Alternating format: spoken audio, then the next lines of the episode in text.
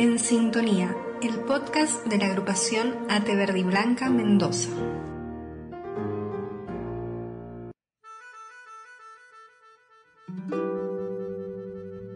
Buenas a todas, todos y todes. Estamos en un reencuentro en sintonía, aquí después de un largo tiempo. Con mi compañera Flor Berrios y con mi compañera Pao Ovejero. ¿Cómo andan? ¿Cómo están? Bien, ¿cómo están todos? Hola Colo, acá de nuevo con el Colo. Tantísimo tiempo. Nos, hemos- Tanto tiempo, es verdad. nos fuimos, pero bueno, yo me fui y ahora hemos vuelto acá. Muy este- bien. Este programa, en este podcast hermoso que tenemos acá, de la Verde y Blanca. Re bienvenido Colo. Muchas gracias, gracias. Las extrañaba, voy a decir. Extrañaba a todo el equipo de producción. ¿ya? Y a- Suponíamos Porque que el que se va solo, porque el que se va solo vuelve solo. no sé, igualmente tuve una ayudita ahí, pero volvimos. bueno, bien, está bien. feliz de este reencuentro. Eh, y también con sorpresas, un poco lo que está pasando acá en la provincia, con algunos temitas que vamos a tener para desarrollar, chicas. Y vienen las secciones, como siempre, ¿no? Tenemos a Andrea Vargas, que también nos va a acompañar después, y siempre DeLorean ahí, con nuestro compañero Uciel Castillo.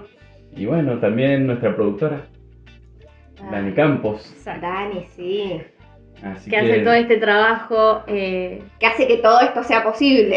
en, Claro. en- en off. ¿Cómo sería? Claro, sí, sí, sí, sí. En la trastienda. En En, la la trastienda, trastienda. va acomodando, a ver qué pasó acá, donde estuvo mal dicho algo, va acomodando. Tremenda labor. Exactamente. ¿ah? musicalizando y todo lo demás. Así que, bueno, si quieren, eh, podemos Arrancamos. empezar por alguna de las Arrancamos. temáticas que tenemos. Que, Sí, sí, complicado 2021 lo que ha pasado ajá, con las paritarias de la provincia. Eh, No sé si, o sea, sorpresa o, o más bien sería como una serie de esas de horror que te suben en Netflix. Sí, serían actualizaciones de horror. Tenemos como las actualizaciones, vamos a este, poniéndonos al día. El Como- gobierno nos va poniendo al día siempre. Como el Zoom de WhatsApp. Ah. Viste que se actualizó WhatsApp y tenés el zoom en la cámara, o sea, es así el horror, el horror, el horror. No sé si Sí. sorpresa, sino más bien un horror. Tal cual, no, tal cual. Un horror lo que ha pasado y que ha generado muchísima movilización, digamos, Sí. en estos últimos días. Eh, y bueno, tiene que ver con esto, con la, la paritaria de la provincia, el gobierno eh, de Suárez ofreció el 9% de aumento, ¿no? Tengamos en cuenta que tenemos una inflación proyectada del 45%, o sea que bajísimo lo que ha ofrecido y que la conducción de AT Mendoza junto con UPCN aceptaron ¿no? Eh, este aumento que en realidad no es aumento porque no recompone los salarios de los trabajadores. Una, como un aporte. Aceptaron, primero hubo un, un ofrecimiento del gobierno del 5%, hubo ahí como una escaramuza, eh, y el gobierno salió a dar el 9% después de esa eh, manifestación, ¿no? Porque hubieron unas marchas, y luego salió a ofrecer ese 9% que, bueno, tiene ciertas características. Que fue aceptado la primera por Roberto Macho y Adrián- Adriana Iranzo, eh, Sí, secretario general y adjuntos respectivamente del sindicato. que, que supuestamente iban a pedir el 45% y aceptaron este 9%. Lo que salieron a decir los medios masivos de comunicación cómplices de Suárez es Y que- ATE, y ATE también. y ATE también, es que bueno, que no era el 9, sino que se sumaba a lo que ya se había paritado en diciembre del 2020, que lo que se había paritado en ese momento era un aumento del 20% en tres tramos para el 2021, con un bono eh, de 54 mil pesos, que en principio era en negro, ¿no? Y que después supuestamente pasaron una parte a ser remunerativa y no bonificable. Y Pero- ahora, pero claro, con el agravante que el 2020 quedó en un 0% de aumento, ¿no? Es cierto, va quedando eso a veces como un poco olvidado. Sí. Pero el 2020 no tuvo aumento porque la última paritaria se hizo en diciembre del 2018 para el aumento del 2019 y después Exacto, recopilando la última paritaria en donde hubo eh, la penúltima, en donde se pactó aumento salarial fue en diciembre de 2018. 2019 hubo paritaria de condiciones laborales. O sea, en, 2000 en diciembre de 2018 se parita para 2019. En diciembre de 2019 no se paritó aumento salarial para el 2020, sino que se paritaron condiciones laborales. Y en 2021 se paritó a inicio, en diciembre de 2020 para 2021 un 20% remunerativo eh, En cuotas. en cuotas y este, los 54 mil pesos no remunerativos y no bonificables de los que hablamos también están cotificados. No es que eh, los trabajadores empezaron a percibir 54 mil pesos de golpe eh, en sus salarios, no, sino que son 54 mil pesos divididos en 12 em, meses. pequeñas Sí. cuotas, eh, exactamente. Que, encima además no inician al, al comienzo del año, sino que siempre se pactan para la última, el último semestre del año. Que eso nos viene pasando en todas las paritarias en general, no es una característica de la paritaria de Mendoza nada más. Pero bueno, acá lo, lo- lo más grave es que tenemos que salir a denunciar la complicidad de las cúpulas sindicales, que lo que hicieron fue, primero que nada, romper toda la fuerza que se venía generando y que de hecho hemos estado viendo en las últimas movilizaciones en la calle con respecto a, a la disconformidad de los trabajadores en general de toda la provincia con los aumentos salariales que se vienen pautando.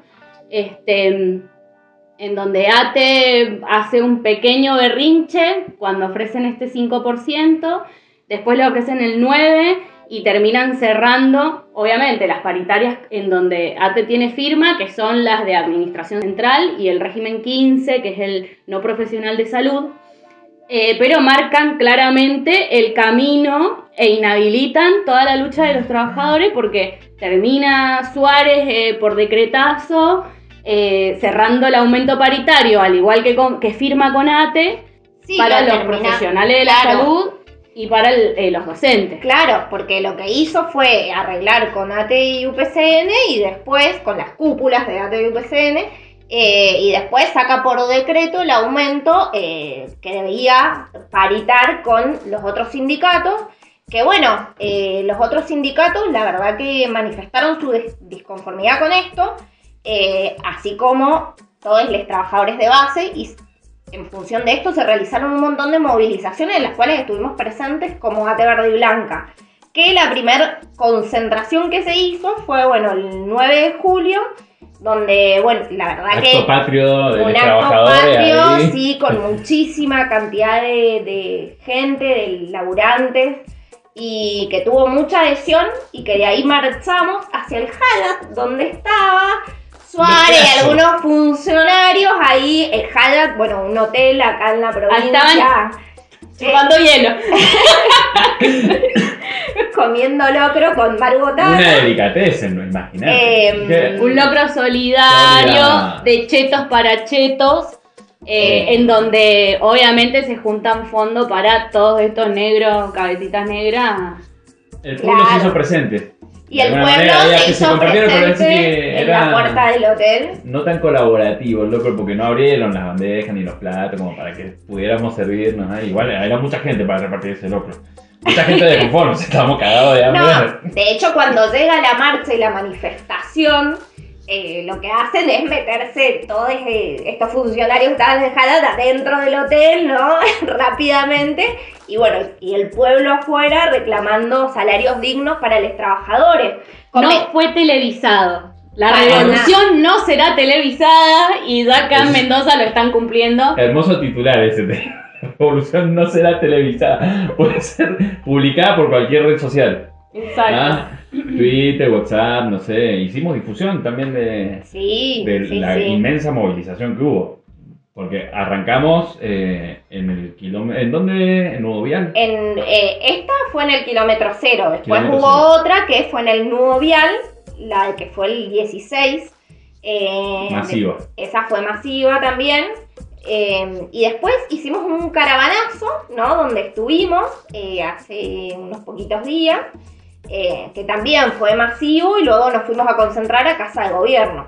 Ha tenido eh, algunos resultados también. Parte de esta movilización ha tenido un impacto en el gobierno porque ha salido a dar otra respuesta, que tampoco es suficiente, ni estamos de acuerdo. eh, y que también los sindicatos eh, que están saliendo a, a- a protestar tampoco han aceptado este, este ofrecimiento, que fue este mejoramiento del 9%, que está hecho en dos cuotas también, eh, en dos tramos, digamos, un 5% y un 4% que se va anexando a uno de esos porcentajes que ya había ofrecido primeramente, y además salió a ofrecer 28 mil pesos, obviamente en cuotas, porque todo se hace... Pero ahí te tiene que tocar la varita mágica de Suárez porque no es eh, para todo el sector de salud completo, sino que es para algunos que están eh, ahí, digamos, en la trinchera. Sí, sería Este, para eh, los trabajadores de la salud, pero los que prestan servicios asistenciales. Y O sea, los que están en hospitales.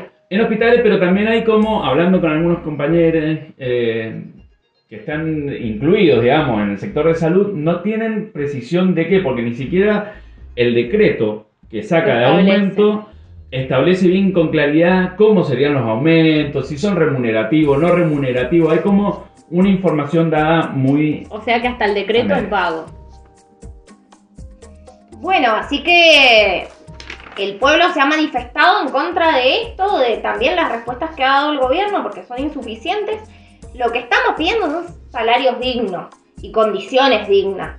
Convengamos que muchos y muchas de estos y estas trabajadores, trabajadores y trabajadoras son eh, del sector de salud y que han estado en primera línea toda la pandemia con salarios insuficientes, contratos precarios, muchos son prestadores, no tienen obra social y la verdad que es una burla esto que está pasando.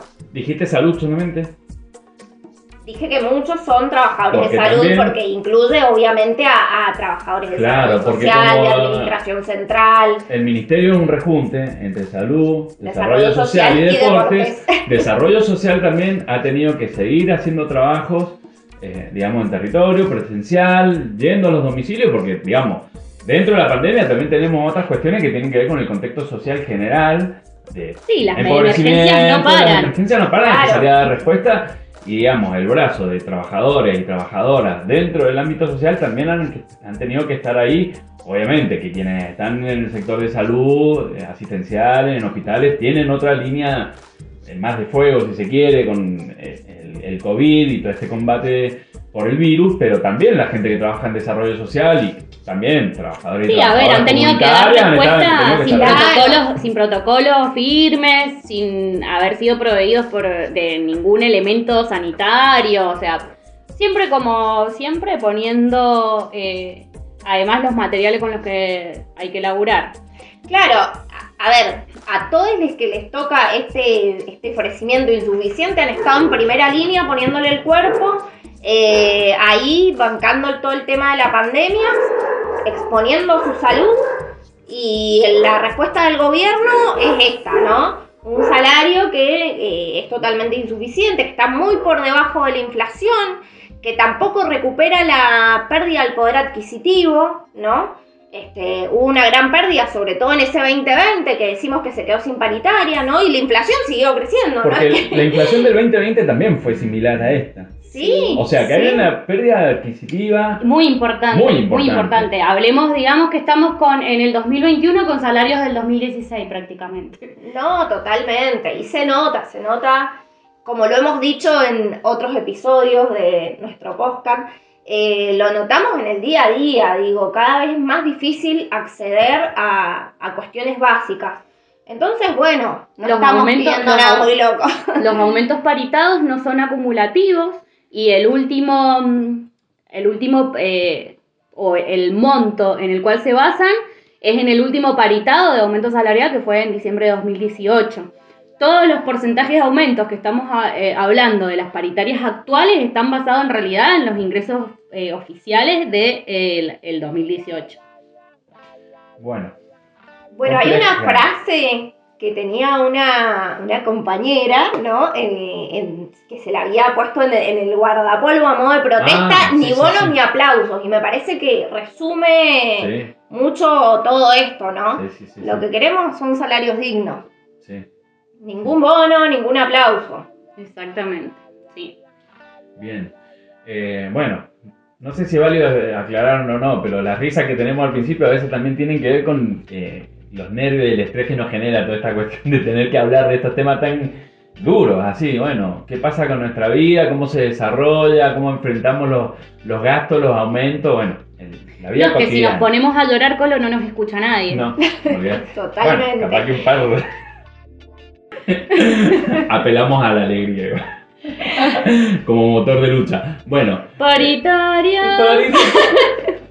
Así que eh, de un tema eh, complejo podemos saltar a algo un poco más alegre, no sé, algo que tenga que ver con Con el reconocimiento, de derechos. de. ¿no? Porque bueno, no todas son pálidas, podríamos decir, hay cuestiones que también nos traen alegría, también de lucha, porque todo se consigue, parece redundante, pero a través de la lucha se consiguen todos los derechos y reconocimiento que tenemos que tener. Entonces, bueno, ¿qué ha pasado? ¿Qué nos ha... Y la, la, la ministra de Géneros y Mujeres y Diversidad de la Nación, junto con el presidente, eh, aplicaron el decreto 476, muy barra bien 21, ahí. bien ahí. La data fresca acá. Eh, Muy bien ahí. Por eso me gusta hacer el programa con esta gente.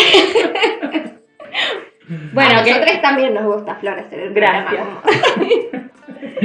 que establece la, la- la asignación de- del sexo no binario. Del DNI no binario Exacto. a con. eh, lo cual es un, un gran reconocimiento, ¿no? Un gran avance. Hay ahí todo un debate en torno a que en realidad no considera el género en sí mismo y lo establece como una X y que la X tampoco sería la definición de una identidad de género. Eh, pero la realidad es que eh, claramente ah, tenemos un DNI que no se basa en el binomio hombre-mujer y es un gran avance. Claro, es un gran avance, yo creo que es un puntapié inicial que luego seguramente se sigan reconociendo, ¿no? Todas las luchas que se vienen dando, pero me parece un, un avance importante y, y también somos el primer país de la región en reconocer esto, así que, bueno, creo que claramente es de Y- avanzada lo que está Y otro sucediendo. datito de color que no solamente a nivel regional, sino que a nivel mundial no son muchos los países que tienen este reconocimiento. Entonces me parece que en ese concierto más internacional Argentina juega un rol muy importante en garantía de derechos y que son eh, garantías inclusivas, ¿no? Siempre Sí. vanguardistas. Vanguardistas. ¿no? No, además tengamos en cuenta que hace poco en, en otro podcast hablábamos de la ley de cupo laboral trans, que también fue aprobada hace poco. Entonces, digo, creo que, que venimos dando pasitos, ¿no? Eh, que no, nos, nos hacen ir por un camino de mayor reconocimiento de derechos, de de... libertad. Sí. Sí, sí, acompañado, totalmente. acompañado de eso, de la cuestión de la implementación de la ESI, que ha traído como también un intenso Que debate, debate, en la sociedad. La madera, toquen La madera, toquen madera. Siempre fue positivo tocar madera. No sé por qué hay tanta, tanta resistencia ahora. A ver, bueno, ¿no? Pero es como. Andan comprando por el marketplace las mismas cosas y ahora resulta Claro. que se horrorizan.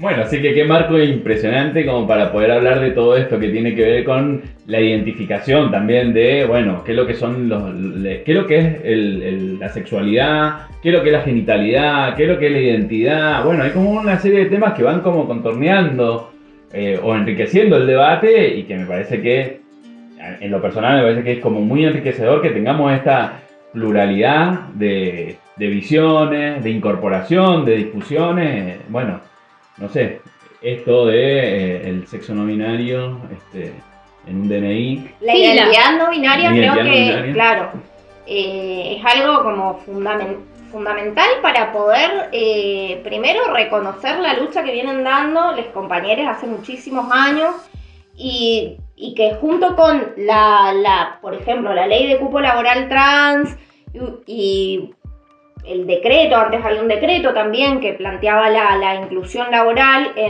de los compañeros trans, travestis en la Administración Pública Nacional, creo que lo que está generando es romper, digamos, con, eh, con una estructura hasta legal, súper binaria, donde te tenías que encuadrar y donde, digamos, no, no se daba lugar a, a otras eh, identidades, a, eh, la otra vez leía, eh, no me la voy a acordar precisa, pero leí una frase de Cristina que fue escrita después de la aprobación del matrimonio igualitario, eh, que Cristina se levanta el otro día, como siempre, levantándonos con su poética, y decía eh, que mm, ese día se había levantado y que en lugar de, o sea, con una nueva ley, y que en lugar de que esas leyes, que por lo general siempre cohibían, digamos, derechos, eh, ahora en realidad eh, los había ampliado y nosotros no, y nosotras no estábamos con menos derechos.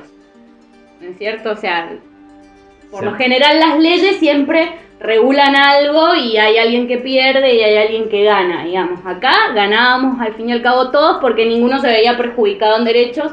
Creo que todo lo que está vinculado eh, genera esto, justamente, ¿no? Sí, que otros ganen porque justamente estaban invisibilizados, porque estaban Sí. vulnerados eh, y vulneradas y vulnerades y, eh, y nadie pierde. Con todas estas leyes, en definitiva, ninguno y nadie perdemos.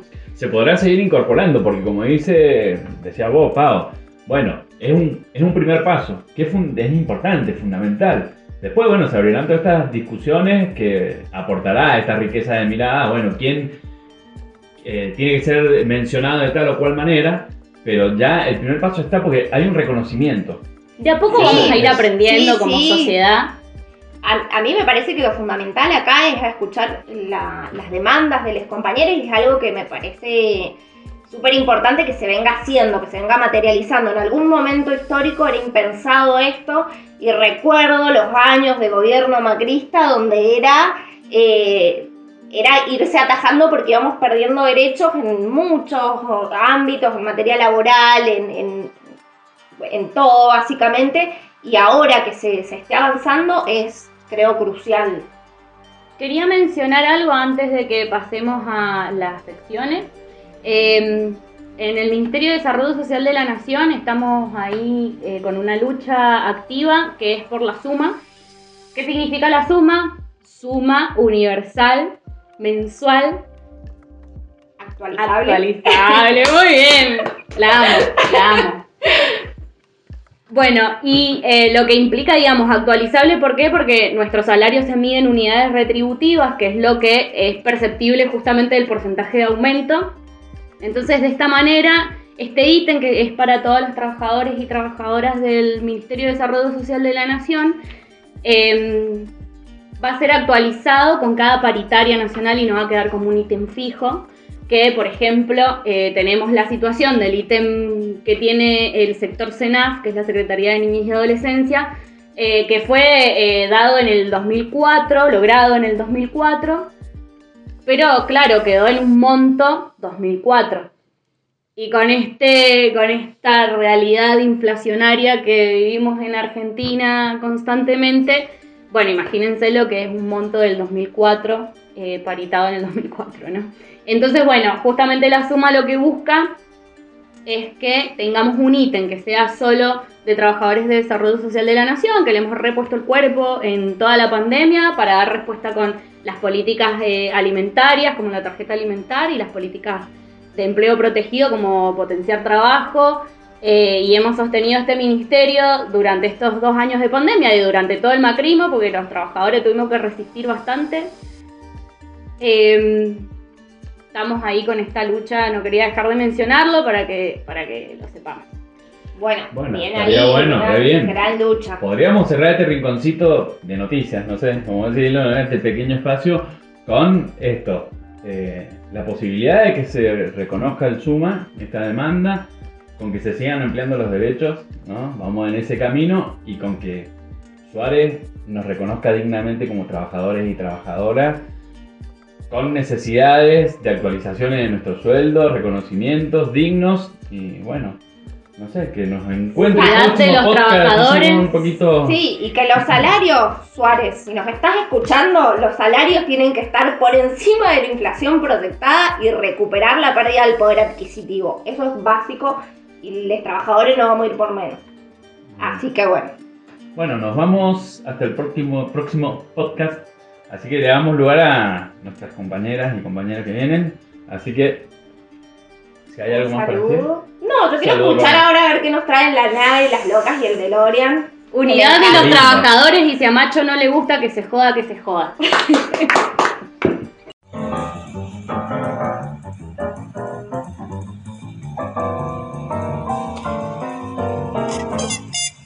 En sintonía. Ese grupito al fondo que se cansó de las cosas rancias y duras.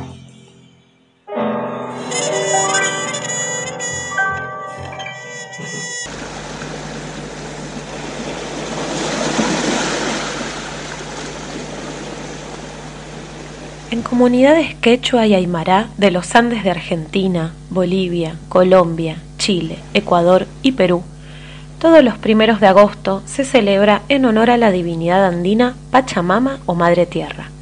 Se realizan diferentes rituales de agradecimiento, de solicitud y la bendición de los diferentes elementos que brinda la Pacha, que se entiende no solo como tierra, sino también como mundo, universo y espacio-tiempo.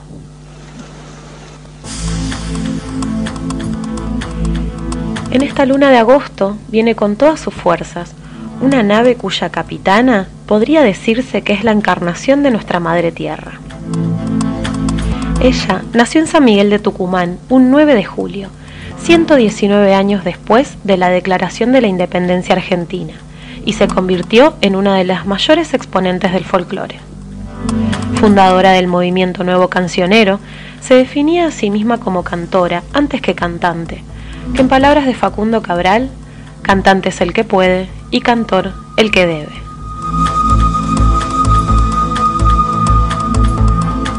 En su juventud fue simpatizante del peronismo y apoyó las causas de la izquierda política. A lo largo de su vida, afiliándose al Partido Comunista en los años 70. Tras el golpe de Estado del 24 de marzo de 1976, fue incluida en las listas negras del régimen militar y sus discos fueron prohibidos. Mercedes Sosa trató de permanecer en la Argentina pese a las prohibiciones y las amenazas, hasta que en 1978, en un recital en La Plata, fue cacheada y detenida en el propio escenario y el público asistente arrestado.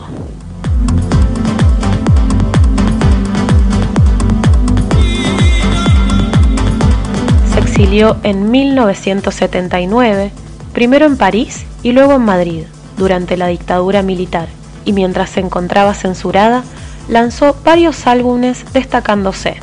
Mercedes Sosa interpreta a Atahualpa Yupanqui, uno de sus álbumes más logrados, y Serenata para la Tierra de Uno, tomando como mensaje la canción del mismo título de María Elena Walsh. Porque me duele si me quedo, pero me muero si me voy.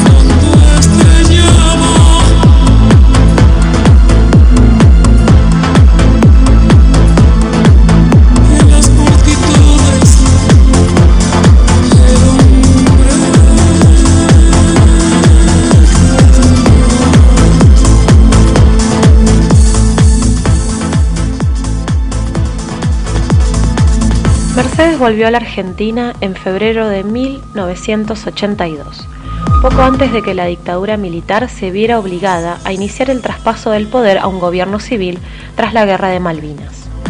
En esta ocasión realizó una serie de recitales históricos a sala repleta en el Teatro Ópera de Buenos Aires, que se convirtieron en un acto cultural contra la dictadura, a la vez que un hecho renovador de la música popular argentina, al incluir temas y músicos provenientes de diferentes corrientes musicales, como el folclore, el tango y el rock nacional. En 1990, Mercedes Sosa se consagró como una de las mejores cantantes del mundo y comenzó a ser llamada la voz de América Latina. En 1991 publicó su álbum número 30, de título tomado de la canción de Charlie García.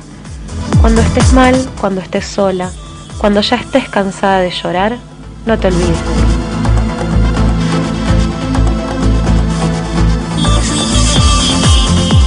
Gracias a su timbre oscuro y cálido y a una perfecta afinación, se ha convertido en una de las voces más destacables de la historia de la música argentina.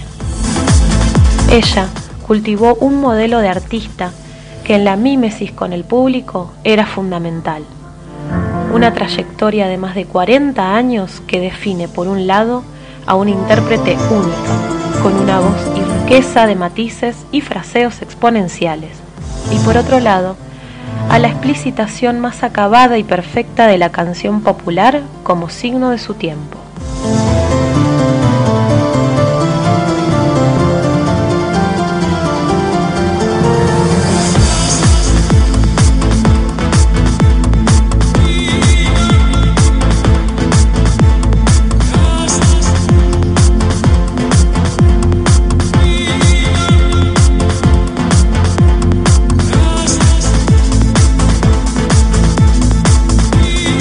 Levantemos las copas de caña con ruda y agradezcamos a la Pacha y agradezcamos a Mercedes por su música. Salud y hasta la próxima nave.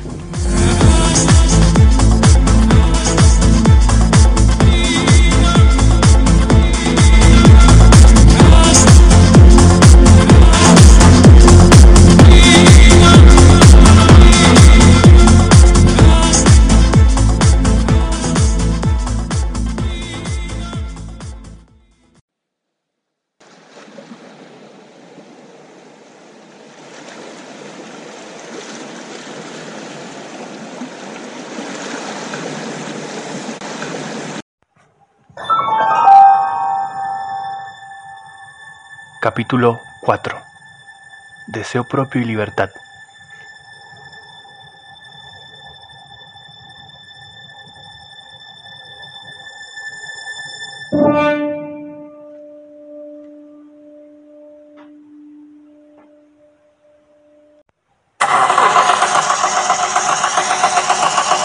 Uf, hasta recién arrancaba.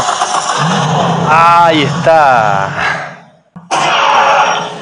Buenas, pasen, acomódense donde puedan. Esta vez les cuento apenas lleguemos.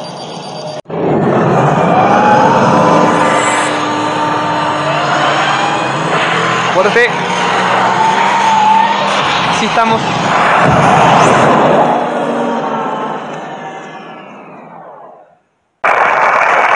Muy buenas noches, señoras y señores. Yo soy Rafaela Carrá. Soy muy contenta, muy feliz de estar con ustedes, no solo por esta noche, sino que por cuatro semanas. Lo siento mucho porque eh, no hablo muy bien español, O sea, lo hablo malo, mu- malino, muy malino.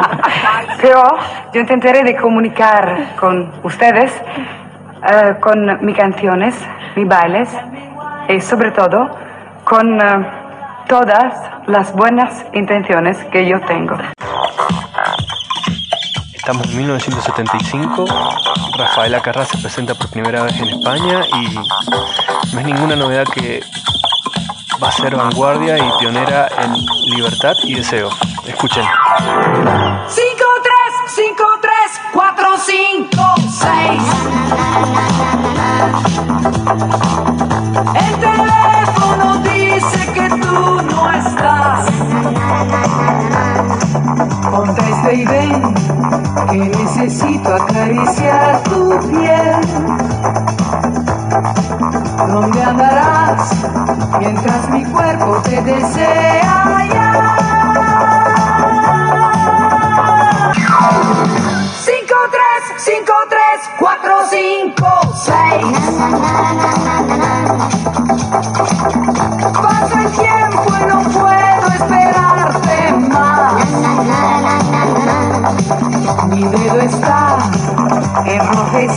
enrojecido de tanto marcar. Se mueve solo sobre mi cuerpo y marca sin parar.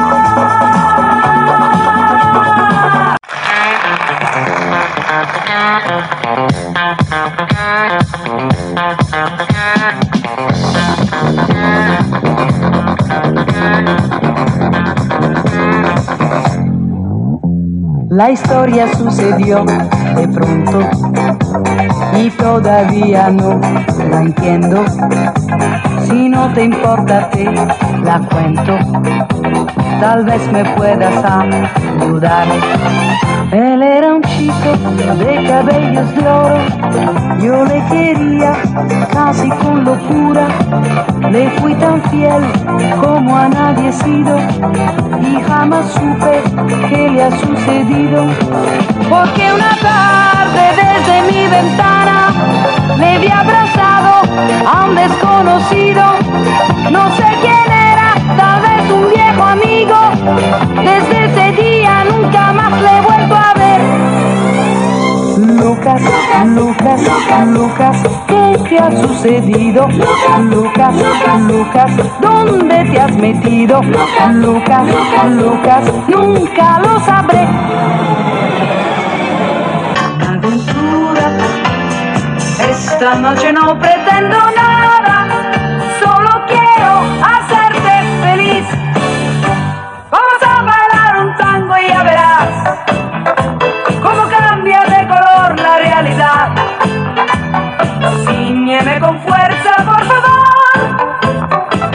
Deja el campo libre a nuestro amor.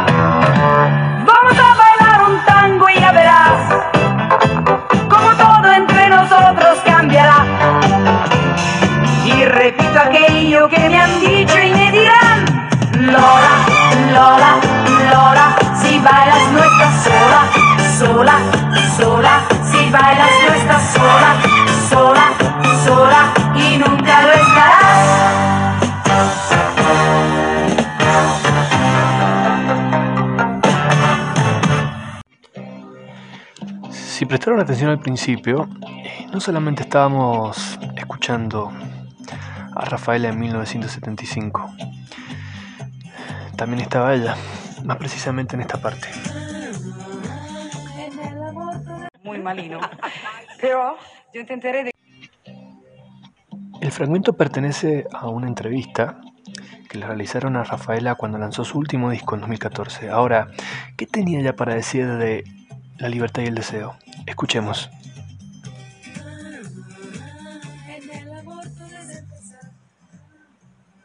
Yo he atravesado todo esta- este camino con la sencillez y la naturalidad de una persona que no hacía ningún tipo de daño, sino que eh, quitaba del medio muchas prevenciones, muchas anticulturas que según mi opinión estaban eh, demasiado eh, de parte de, de- de Mm. gente que no entendía que la vida es una vida cuando tiene libertad. Esto es la palabra que yo sigo teniendo muy presente en mi vida. Libertad de equivocarte, libertad de vivir, libertad de amar, bueno, en todos los sentidos.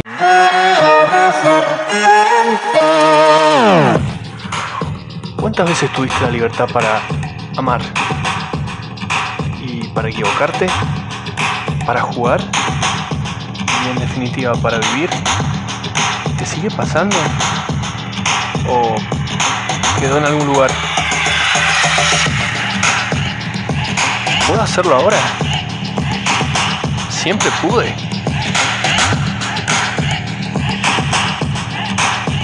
¿Se puede ser libre?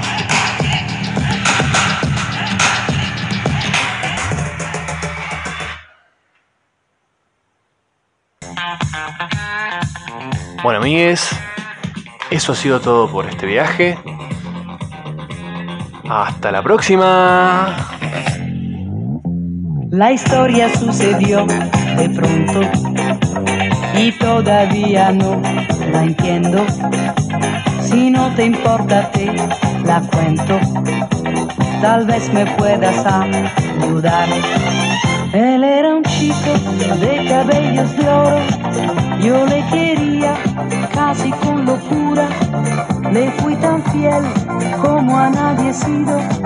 Y jamás supe qué le ha sucedido, porque una tarde desde mi ventana le vi abrazado a un desconocido, no sé quién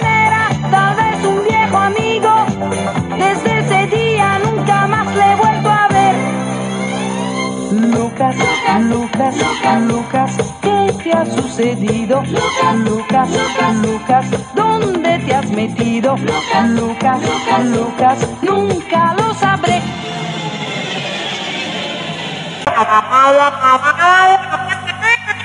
Lucas, Lucas, Lucas, ¿qué te ha sucedido? Lucas, Lucas, Lucas, ¿dónde te has metido? Lucas, Lucas, nunca lo sabré. Lucas, Lucas, Lucas, ¿qué te ha sucedido? Lucas, Lucas, ¿dónde te has metido? Lucas, Lucas, nunca lo sabré.